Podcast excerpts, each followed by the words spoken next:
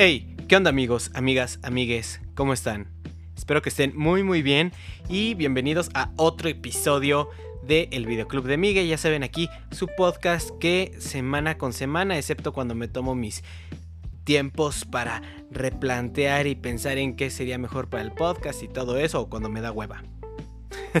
También ha habido semanas así, pero de aquí yo les traigo sus recomendaciones, sus críticas, análisis de películas y series. Como ya lo había dicho en el episodio de El stand de los besos, ahora solo estamos enfocados en hablar de una sola cosa. Entonces hoy vamos a hablar de The Umbrella Academy segunda temporada. Ahorita vamos con eso. Primero quisiera platicarles. Quisiera decir que voy a discutir con ustedes, pero como no los voy a escuchar, no sé si cuenta como discusión, pero me gustaría que fueran haciendo un ejercicio de reflexión conmigo. Si es o no tiempo de regresar a los cines, ¿no? Esta reapertura de los cines y también ya se anunció que va a haber reapertura de los teatros. ¿Estamos en un momento prudente para regresar a ese tipo de cosas? ¿Es realmente necesario? Como tal, y al ser un producto de entretenimiento, nunca es necesario, ¿no? O sea, creo que así 100% vital y nos podemos morir si no vamos al cine, no. Ya hemos demostrado a través de esta pandemia, de estos meses, que sí tenemos formas de entretenimiento, ¿no? O sea, no es tan necesario regresar al cine. Pero, sin duda, es una actividad que a mucha gente le puede subir el ánimo. Como tal, no sé si sea el momento adecuado pero también pienso que es imposible seguir viviendo todo el tiempo encerrados. Ya llevamos, ¿qué? Casi seis meses encerrados.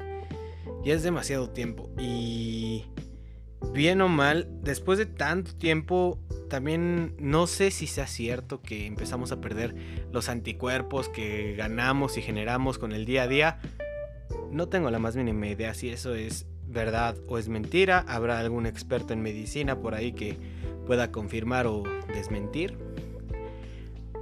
Pero, pues sí pienso que el ir al cine ahorita ah, es una actividad riesgosa. Pero, si nosotros como consumidores, como asistentes de, al cine, Vamos con nuestras medidas necesarias, vamos con nuestra careta, vamos con nuestro cubrebocas, mantenemos la Susana distancia y todas las cosas que nos dicen, es 100% viable y es sano. Cinépolis y Cinemex han tomado sus medidas en el caso de México, de Latinoamérica, me imagino que si ya habrán abierto los cines de sus países, probablemente ya tengan por ahí eh, las medidas que tienen que tomar al momento de ir al cine. Y creo que son medidas correctas.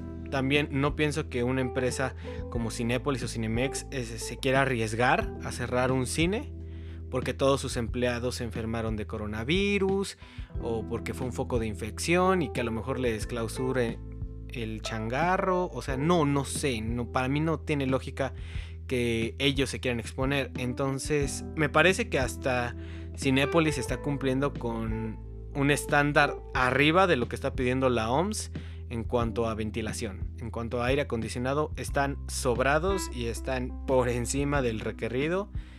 Y eso está súper, súper bien. Hay millones de razones por las cuales regresar al cine es una actividad segura, porque todo el mundo está poniendo atención a la pantalla, entonces no existe como tal este eh, intercambio de plática con extraños. Digo, si vas a hablar del cine, pues probablemente hablas con la persona que tienes al lado, pero no le estás diciendo a la persona que está tres filas adelante cómo te fue en tu día. Entonces, de cierta forma está bien. Em, ya dije lo del aire acondicionado. Y me parece que el único punto que yo le vería peligroso es el consumo de alimentos. Pero todos los empleados en todos los promocionales y todos los videos que han sacado, tanto Cinemex como Cinepolis, se ve que llevan guantes, careta, cubrebocas. Entonces, yo quiero pensar que están haciendo las cosas bien. Eh, depende de cada quien. Yo todavía no me arriesgaría a ir al cine, siendo muy honesto. Preferiría pues esperarme a que salga Mulan. Mínimo para arriesgarme con películas que me gusten. También tengo ganas de ver Tenet. Y Scooby-Doo es de esas películas que no sé si vale la pena o no arriesgarse para ir al cine. Pero seamos honestos, o sea, te arriesgas a contraer esta enfermedad, este COVID, en cualquier lado, ¿no? Incluso yendo a la tienda. Otra cosa de la cual yo quería dejar mi punto de vista porque me parece algo impresionante, algo que sin duda está marcando un antes y un después. Por ahí, no sé si es oficial o se corre el rumor, pero dicen las malas lenguas que Disney está pensando en dejar de vender sus películas en formato físico, es decir, DVD y Blu-ray, y las va a sacar únicamente en su plataforma de streaming en Disney Plus. Esto no sé qué tan bueno sea. Yo soy una persona que generalmente le gusta comprar los Blu-rays de las películas que me encantan de las cuales soy muy muy fan. Mm, por decir algunas, las de Marvel, Harry Potter, etcétera, etcétera. Otras películas es raro que compre el formato físico, porque a lo mejor me puedo esperar a que lleguen a Netflix, a HBO Go, a Amazon Prime Video, ahora a Disney Plus todo esto como que ya se está haciendo costumbre y creo que muchas empresas están perdiendo eh, dinero al seguir vendiendo las cosas en formato físico. Ustedes pueden ir a buscar la película que quieran. Eh, ahorita, bueno, la pueden buscar así en internet en formato físico.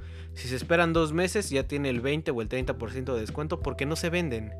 Ya es raro encontrar a alguien que sigue comprando todas sus películas en formato físico. Todo esto por las diferentes plataformas de streaming. Pero como tal, cortar de tajo y obligar a las personas a que solamente van a poder disfrutar tu contenido en tu plataforma, ya hablé de esto cuando dije que Mulan iba a ser solamente disponible a través de Disney Plus. Bueno, según esto, según las noticias, según los rumores que hay en internet no creo que sea algo lógico, que sea algo crucial. A lo mejor lo que deberían de hacer es bajar la producción de sus formatos físicos. Si ya no se venden, pues simplemente lo bajas. A lo mejor ahí ya estás perdiendo inversión y ya no es costeable. No lo sé. Pero sigo insistiendo, tiene congruencia. Tiene congruencia debido al tiempo en el cual estamos metidos. La única desventaja sería que si a alguien se le va un día el internet, pues obviamente no va a poder disfrutar ninguna película de Disney. Porque no va a tener acceso a, Disney Plus, que está en línea, ¿no? No, iba a decir que si se le iba la luz, pero pues, si se le va la luz no puede prender nada, ¿no? o sea, tres pesos de cabeza. Pero pues veremos qué es lo que sucede en un futuro. Me parece que es algo que definitivamente va, a marcar un después porque muchos eh, negocios pueden tronar. No, no va a tronar el güey que vende los DVDs piratas. O sea, ese güey pues sigue pues, quemando los CDs allí en su casita. Entonces, eh, ese güey la tiene fácil. Pero bueno, vámonos a hablar de Umbrella Academy, la segunda temporada.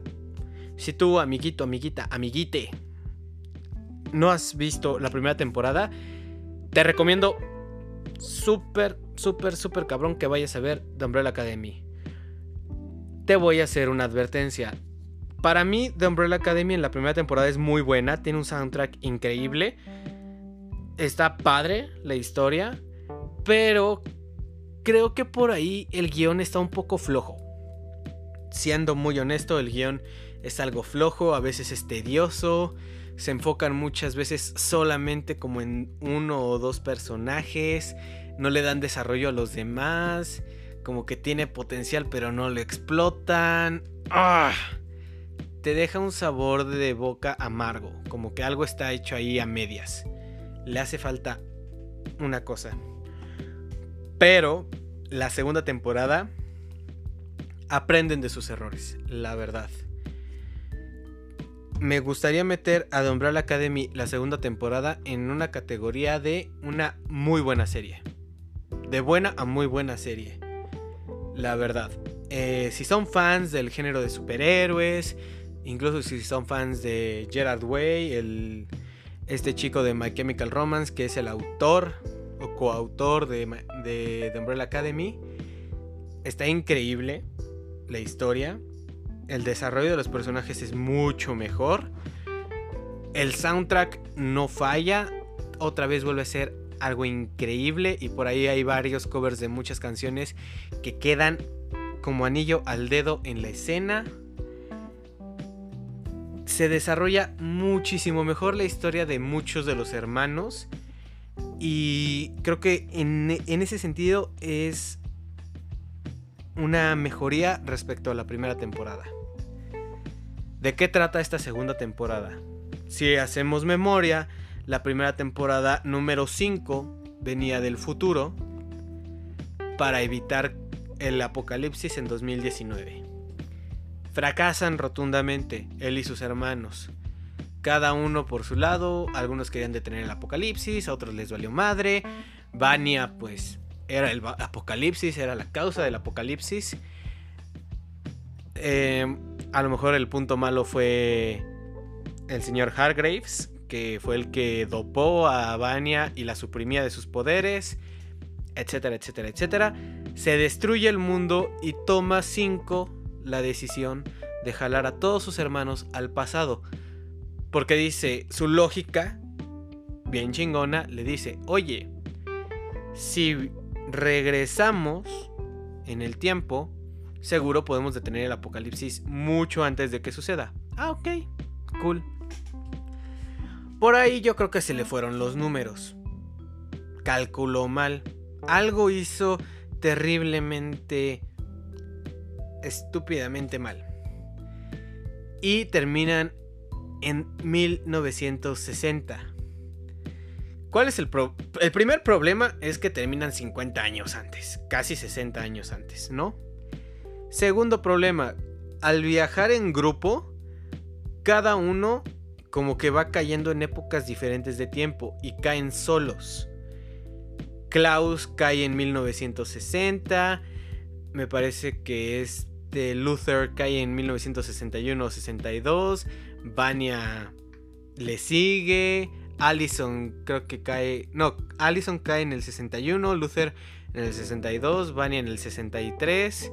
Vania incluso pierde la memoria porque la atropella un coche. Llega 5 y le dicen, oye, no manches.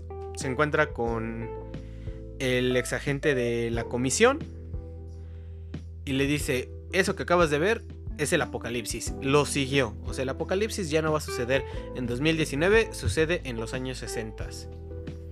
El apocalipsis vino con ustedes al pasado. Y ahora tienes que detenerlo otra vez. Podría decirse que es un refrito de la primera temporada porque otra vez tiene que reunir a sus hermanos, tienen que encontrar el origen del apocalipsis y por ende destruirlo. Pero a mí me gusta mucho más esta segunda temporada por el desarrollo que se le da a los personajes. Hay regreso de personajes que ya se creían muertos o que en la línea temporal original ya habían muerto. Este Harlan Hargraves está vivo por obvias razones, porque están en los años 60.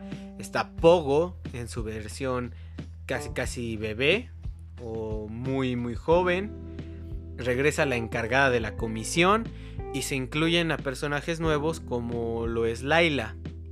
Que no les quiero hacer ningún spoiler, pero es un personaje importante. ¿Deberían de ver The Umbrella Academy temporada 2? Por supuesto que sí, claro, más claro que el agua.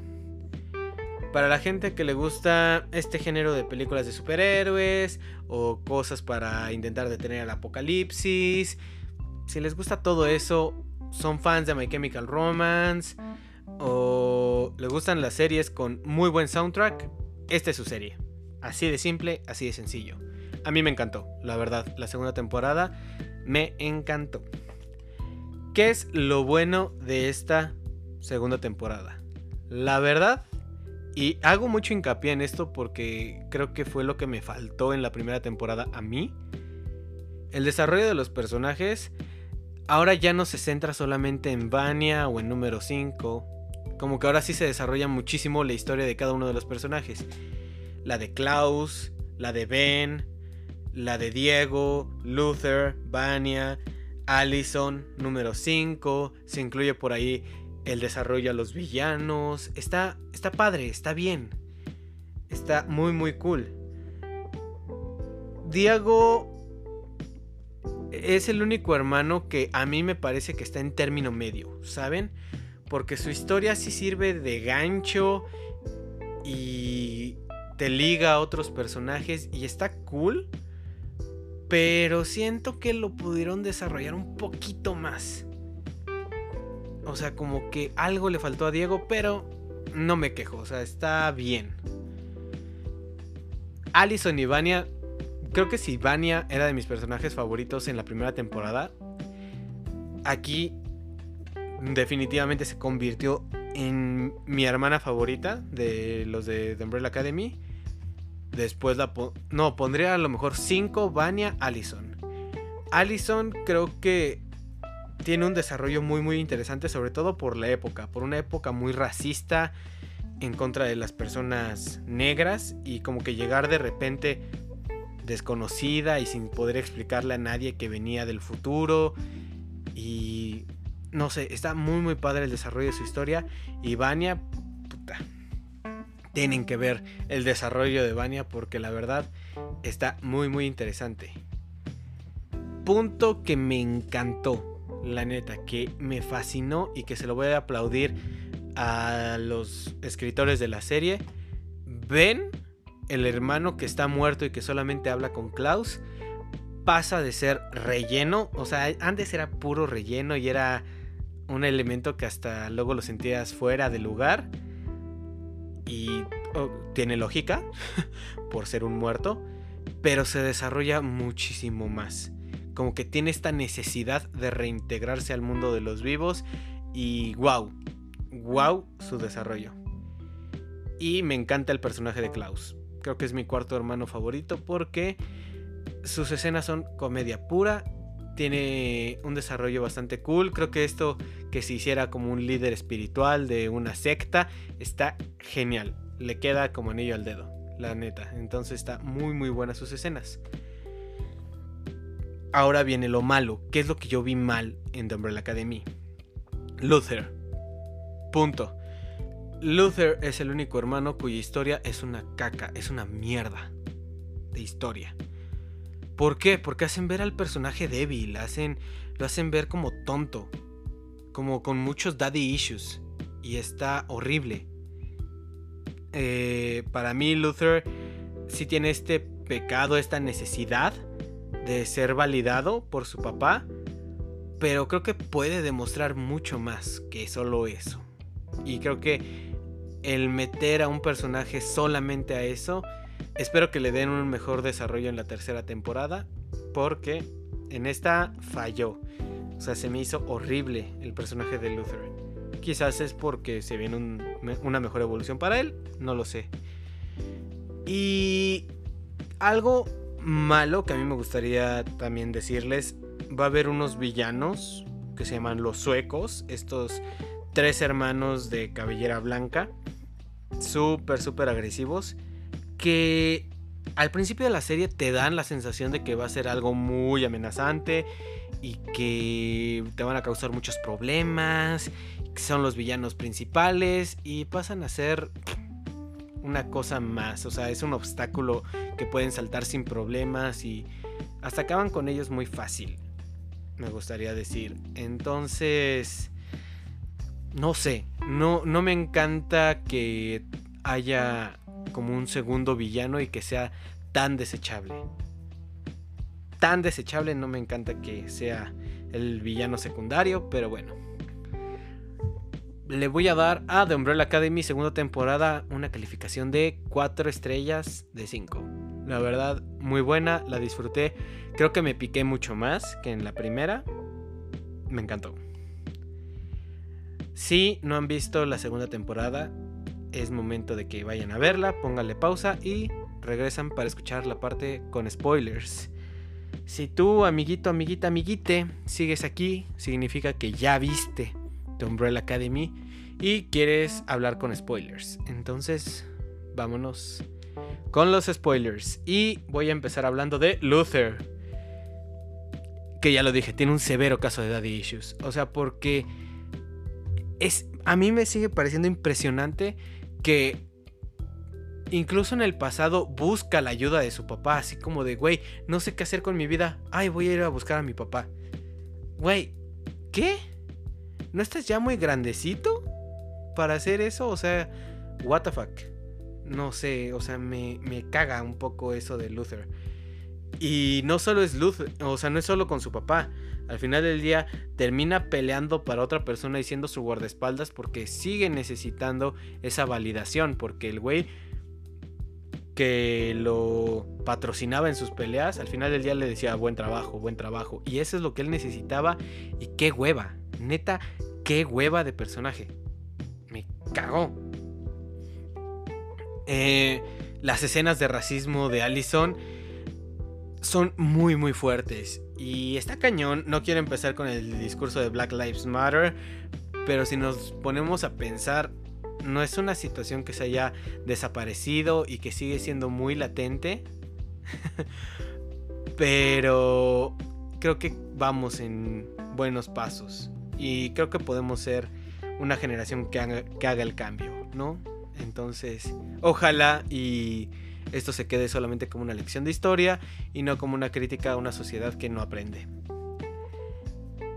Pero el desarrollo de Vania, Dios mío, también estuvo muy muy intenso. Creo que siempre fue la hermana rechazada, la hermana que le hicieron a un lado. Entonces pues como que necesitaba por ahí tantito cariño, tantito amor.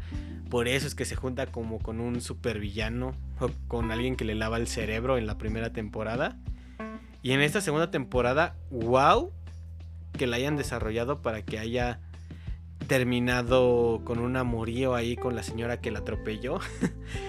Suena chistoso, pero estuvo cool, o sea, estuvo bien. Qué bueno que le dieron como esta libertad de ser bisexual, al parecer. Aunque fuera rechazada, y creo que también esto es una crítica hacia la sociedad actual que sigue rechazando a las personas bisexuales o completamente homosexuales, pero X. Estuvo bien, me encantó el desarrollo de Vanya y de Allison. Soy fan de ese desarrollo. Pero para mí sigue siendo número 5 de Big Boss. O sea, obviamente porque es mayor que los hermanos. Pero qué pedazo de actor es el chamaco este de 16 años que, en, que encarna número 5. Sus escenas son oro, son joyas puras cuando pelea con Allison. Bueno, no, con Allison no, con esta... Ah, con esta monda, con Laila. Cuando pelea con Laila, cuando mata a toda la junta directiva, cuando pelea consigo mismo, con su yo del pasado, pero que es mayor que él. Número 5, wow está increíble y me encanta. De verdad, todas sus escenas son muy muy buenas. Soy fan de ver este como esta este contraste en la madurez del personaje de pensar como un adulto de 60, 50 y tantos años en un cuerpo de 16 años. Es, soy muy fan, de verdad mis respetos para el actor porque lo hace súper, súper bien. Eh, algo que me encanta y que neta hasta siento que me sacó una lágrima en ese momento fue la escena en la que Ben dice adiós porque es increíble Es un cierre perfecto para el personaje. Un cierre aparente perfecto para el personaje. Y está muy muy fuerte que él haya querido seguir en el mundo de los vivos por miedo a no saber lo que le esperaba cuando llegue a la luz, ¿no? Está padrísimo, insisto, fui muy fan de el final que le dieron a Ben. Todo su desarrollo, incluso cuando intentó poseer a Klaus para poder estar con la chica que le gustaba y wow, increíble. Eh, el personaje de Laila me gustó. Está muy muy interesante.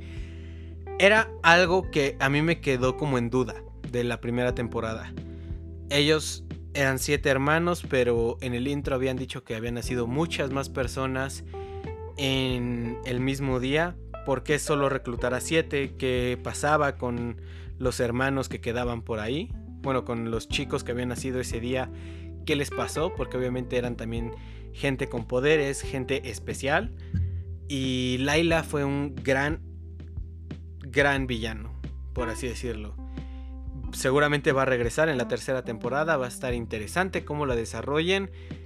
No sé, fui fan. Fui muy, muy fan de Laila. Me gustaron sus escenas. Como está enamorada de Diego, pero como que el vato le quiere decir que sí, pero no, pero sí, pero no. Se me hace que se van a terminar andando. O no sé. Tendría que leer los cómics, la verdad. Y finalmente el final de la serie que nos deja ver la Sparrow Academy. Conclusión, la gente no se debe de meter con este problema de querer detener el apocalipsis, de los viajes en el tiempo, porque es un efecto em, mariposa que una mariposa letea de un lado y del otro lado ya hay un tornado. Era obvio que iba a pasar algo. Mi teoría bueno, les quiero platicar un poquito porque si investigué de qué es The Sparrow Academy. La Sparrow Academy, según los cómics de The Umbrella Academy, es el grupo alterno que funda Harlan Hargraves en lugar de The Umbrella Academy. Seguramente eh, cuando tienen esta escena de la cena, Harlan se da cuenta de que el grupo es completamente disfuncional. Completamente. Y dice, no mames, o sea, yo para qué chingados voy a rescatar esta bola de inútiles. ¿Para qué los voy a adoptar? Mejor voy a adoptar a otros chicos que nazcan ese día. Pues para tener un mejor equipo. Y dicho y hecho, seguramente la Sparrow Academy es un equipo mucho más funcional, mejor. Y se ve al final de la temporada porque aparece este nuevo Ben ¿Por qué aparece un nuevo Ben? No había muerto, no en esta línea de tiempo, por así decirlo. Esta línea de tiempo es paralela, en la cual Ben muere en, en la línea de tiempo original, cuando es adolescente, pero al cambiar de época y al tener un equipo diferente, este equipo sí es capaz de proteger a Ben y no dejarlo morir en esa misión. Ahora, ¿por qué Ben sigue vivo, no? O sea, no solamente porque no lo hayan seleccionado, sino porque está en la Sparrow Academy y en la Umbrella Academy. Muy simple, muy sencillo. Ben es el único de los siete hermanos que el papá no ve, no lo, no lo conoce físicamente, ¿no? En esa cena jamás sabe de la existencia de Ben. Entonces por eso lo, puede adoptar. Es el factor común, ¿no? Al resto pues simplemente los desecha. Incluso a número 5, que yo pensé que... Puede, puede que también haya un número 5 en The Sparrow Academy. Maybe, no lo sé. O sea, mi research llegó hasta ahí y prefiero leer todos los cómics para poder darles una mejor teoría de qué viene en la tercera temporada. Por ahí vi varios videos que seguramente iban a hablar del tercer tomo de The Umbrella Academy, que tiene que ver más con una prisión donde encerraban villanos y que puede tratar sobre el lado oscuro de la luna, que ahí tiene experimentos raros Harlan Hargraves, algo que es muy importante y que puede dar mucho de qué hablar se muestra que Harlan Hargreaves en esta temporada es en realidad un alien, viene del espacio, entonces seguramente en el lado oscuro de la luna tiene por ahí sus negocios, sus cosas turbias y pues esperemos a ver qué onda, qué pasa con la tercera temporada de The Umbrella Academy, ojalá no la cancelen, por favor. Creo que pudo haber tenido mucho éxito The Umbrella Academy y si no la han visto, bueno, más bien si están aquí ya la vieron, ¿no? Recomiéndesela a sus amigos, la verdad, es una gran serie, a mí me encantó y espero que les haya gustado el episodio de hoy. A mí me encantó ver The Umbrella Academy y les quise dejar aquí mis comentarios y apuntes de lo que vi en Netflix. Yo me despido, cuídense mucho, descansen sigan tomando sus medidas de precaución. Si van a ir al cine, por favor, disfruten, coman muchas palomitas y tómense su enorme refresco. Pero váyanse con su cubrebocas y careta, respetando la sana distancia. Los quiero, cuídense. Un abrazo a todos. Bye.